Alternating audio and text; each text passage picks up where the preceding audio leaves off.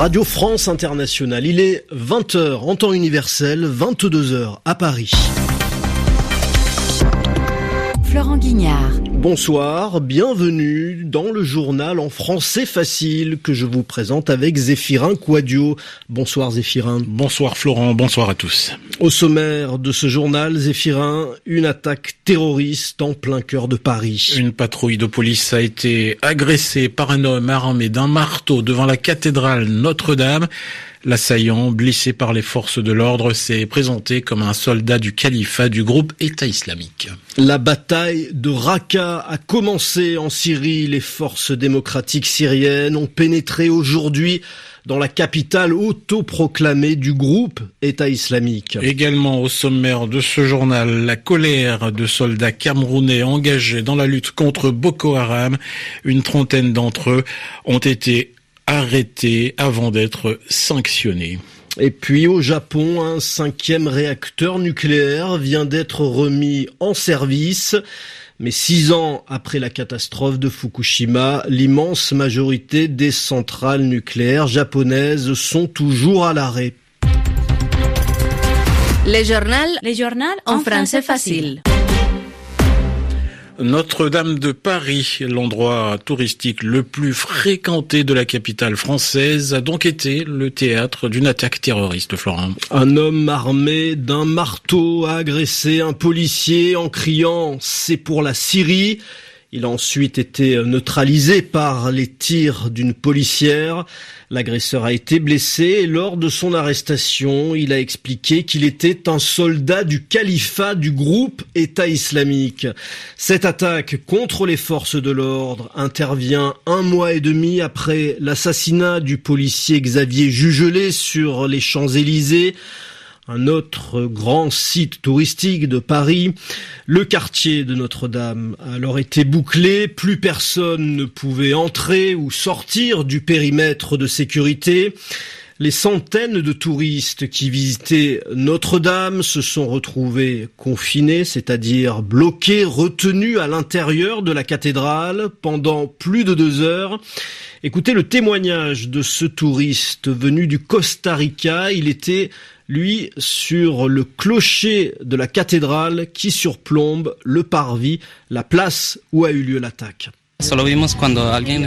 On a vu quelqu'un gisait par terre. Il était blessé, il saignait, mais on ne savait pas pourquoi il était là. On ne savait pas ce qui s'était passé exactement. On a juste entendu qu'il y avait deux coups de feu, mais on n'a pas su pourquoi. C'était très préoccupant. On était euh, tout en haut du clocher. Quelqu'un a dit, ils ont tiré les coups de feu. Donc évidemment, il y a eu un peu de tension. Ensuite, on a su que des policiers avaient tiré parce que quelqu'un les a attaqués avec un marteau. Témoignage recueilli par Christine Zibert et Bertrand Eclair. Le Royaume-Uni, trois jours après l'attentat de Londres, une minute de silence a été observée aujourd'hui en hommage aux victimes. Mais au-delà de ces cérémonies unitaires, la polémique grandit dans le pays sur l'efficacité des services de sécurité et de renseignement. Hier, on apprenait qu'un des trois terroristes abattus par la police samedi soir avait été signalé pour sa radicalisation. Et aujourd'hui, même scénario, la police a identifié le troisième terroriste, un Italo-marocain de 22 ans. L'an dernier, les autorités italiennes avaient signalé à la police britannique sa volonté de partir en Syrie rejoindre le groupe État islamique sans que cette information soit suivie des faits. Voilà qui nous amène à Raqqa, la capitale entre guillemets hein, du groupe État islamique. La bataille de Raqqa a commencé, Florent. Oui, les FDS, les forces démocratiques syriennes, composées de combattants arabes et kurdes, soutenus, armés par les États-Unis, ont lancé aujourd'hui l'offensive pour libérer la ville aux mains de l'État islamique depuis 2014. Les FDS, avec euh, l'appui dans le ciel des avions de la coalition internationale, se sont emparés d'un quartier périphérique de Raqqa, sans rencontrer pour l'instant beaucoup de résistance, mais la bataille de Raqqa ne fait que commencer. Cette ville est un symbole dans la lutte contre le groupe État islamique. Raqqa était en effet la première grande ville conquise par les djihadistes. Nicolas Falaise. Située en bordure du fleuve Euphrate, Raqqa est une ville syrienne à majorité sunnite. Début 2013, la localité tombe aux mains de groupes rebelles qui luttent contre le régime de Bachar el-Assad. Quelques mois plus tard, une organisation djihadiste radicale prend le contrôle de Raqqa et en chasse les autres formations rebelles. La ville est alors dominée par le groupe État islamique en Irak et au Levant, dont les initiales en arabe forment le nom Daesh. Les djihadistes progressent en Syrie puis en Irak, jusqu'à Mossoul où en juin 2014, le chef du groupe proclame un califat défiant les frontières nationales. Le groupe se fait désormais appeler État islamique. Raqqa est sa capitale syrienne autoproclamée. Décapitation, crucifixion et autres exécutions publiques s'y déroulent. La population de la ville, estimée à 300 000 habitants, vit sous le joug des djihadistes venus du monde entier qui se servent de ce bastion pour préparer des attentats et diffuser leur propagande. Depuis deux ans et demi, la coalition internationale commandée par les États-Unis mène des frappes contre des cibles djihadistes dans la ville. Désormais, c'est au sol que se déroule la bataille de Raqqa. Nicolas Falaise. Et puis les contacts diplomatiques s'intensifient au lendemain de la mise au banc, de l'isolement hein, du Qatar par l'Arabie Saoudite et de cinq de ses alliés. Derniers échanges téléphoniques en date, euh, ceux d'Emmanuel Macron avec l'émir du Qatar et le président turc, grand allié du Qatar. Euh, le chef de l'État français appelle à l'unité et à la stabilité dans le Golfe. Déclaration nettement moins consensuelle de la part de Donald Trump qui reprend les arguments de l'Arabie saoudite.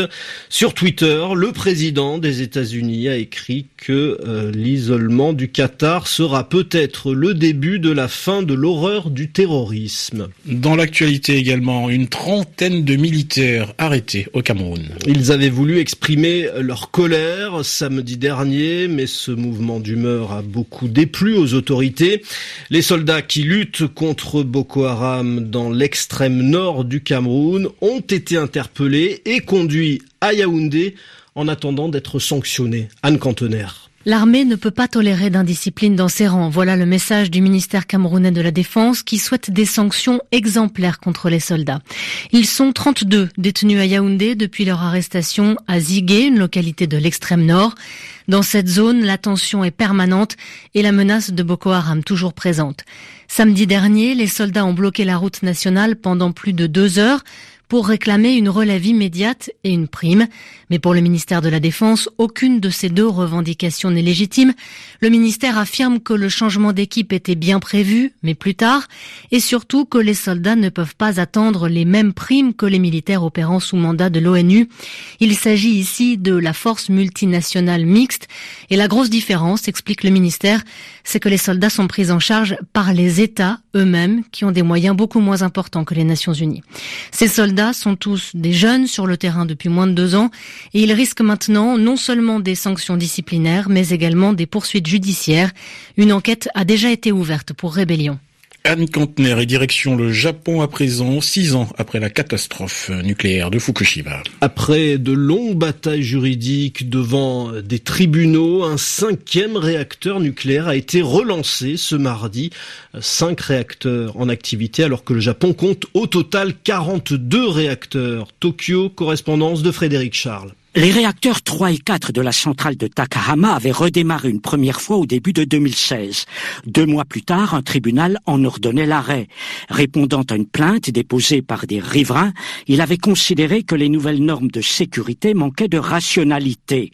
Le tribunal soulignait entre autres les limites des plans d'évacuation en cas d'accident. La haute cour d'Osaka a infirmé cette décision.